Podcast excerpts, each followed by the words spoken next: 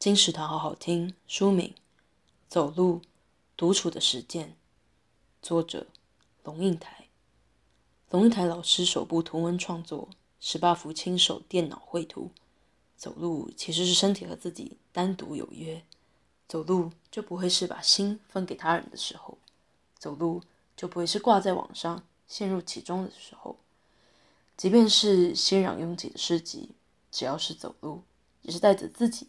在热的喧闹中，以冷静听、静观、静思，更何况是行走山中野路，走一条没走过的路，做一件没做过的事，走路独处的实践。